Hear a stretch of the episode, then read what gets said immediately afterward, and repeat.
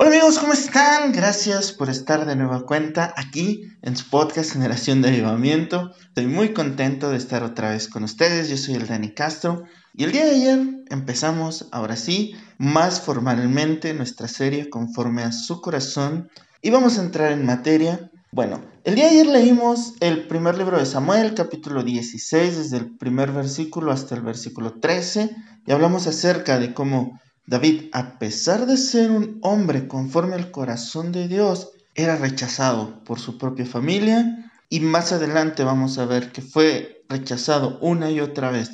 Pero de estos versículos que acabamos de leer, bueno, que leímos ayer, creo que nos queda más por ver. Yo me quiero centrar en un versículo que es muy conocido dentro de, esta, de este pasaje, que es el versículo 7, donde dice, Jehová respondió a Samuel, no mires a su parecer ni a lo grande de su estatura, porque yo lo desecho. Porque Jehová no mira lo que el hombre mira, pues el hombre mira lo que está delante de sus ojos, pero Jehová mira el corazón.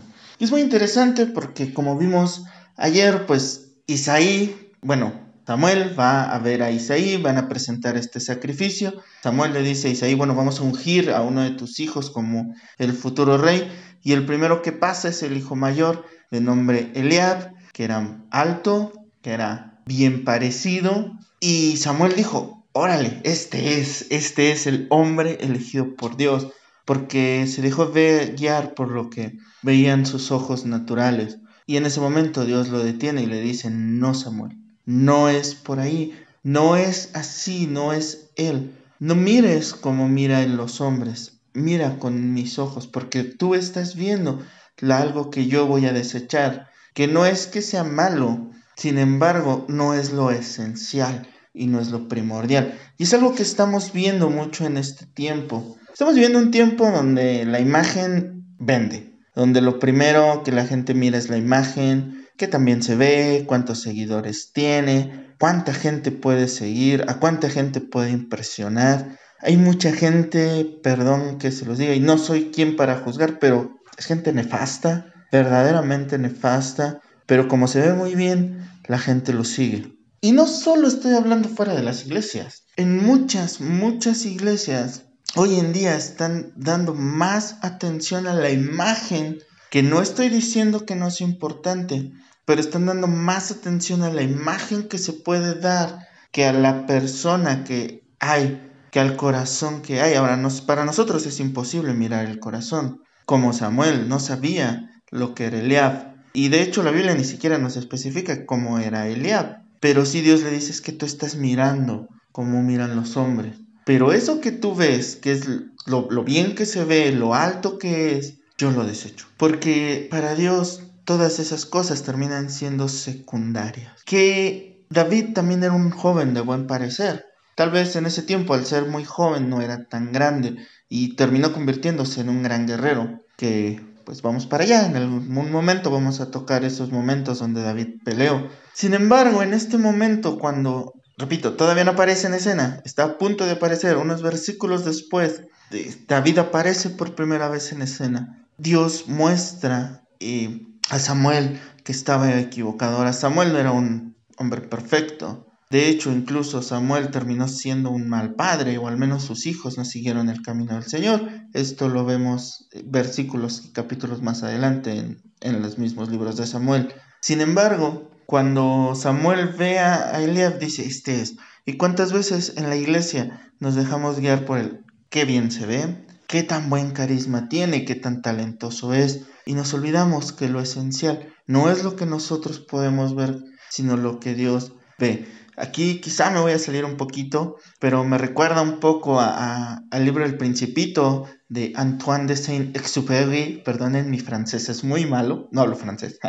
pero él también en este libro lo decía, lo esencial no se puede ver con los ojos, se mira con el corazón. Y lo esencial quizá no lo podemos ver nosotros con nuestros ojos naturales, pero si le pedimos a Dios guía y dirección, podemos ver verdaderamente lo que alguien es, porque al final sus hermanos, su padre, e incluso, quién sabe, quizás si David hubiera estado en ese momento con sus demás hermanos, Samuel también se hubiera dejado impresionar por lo grande de, de Eliab y lo guapo que era o lo bien parecido, como lo dice la Biblia.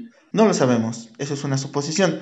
Sin embargo, su propia familia no confiaba y como vimos ayer, rechazaba a David, cuando para Dios era un hombre conforme a su corazón, su familia lo rechazaba. Y cuando el hombre miraba y Samuel miraba lo bien parecido y lo grande que era el hermano mayor, Dios decía, esto no es lo que yo espero, lo que yo busco es un corazón.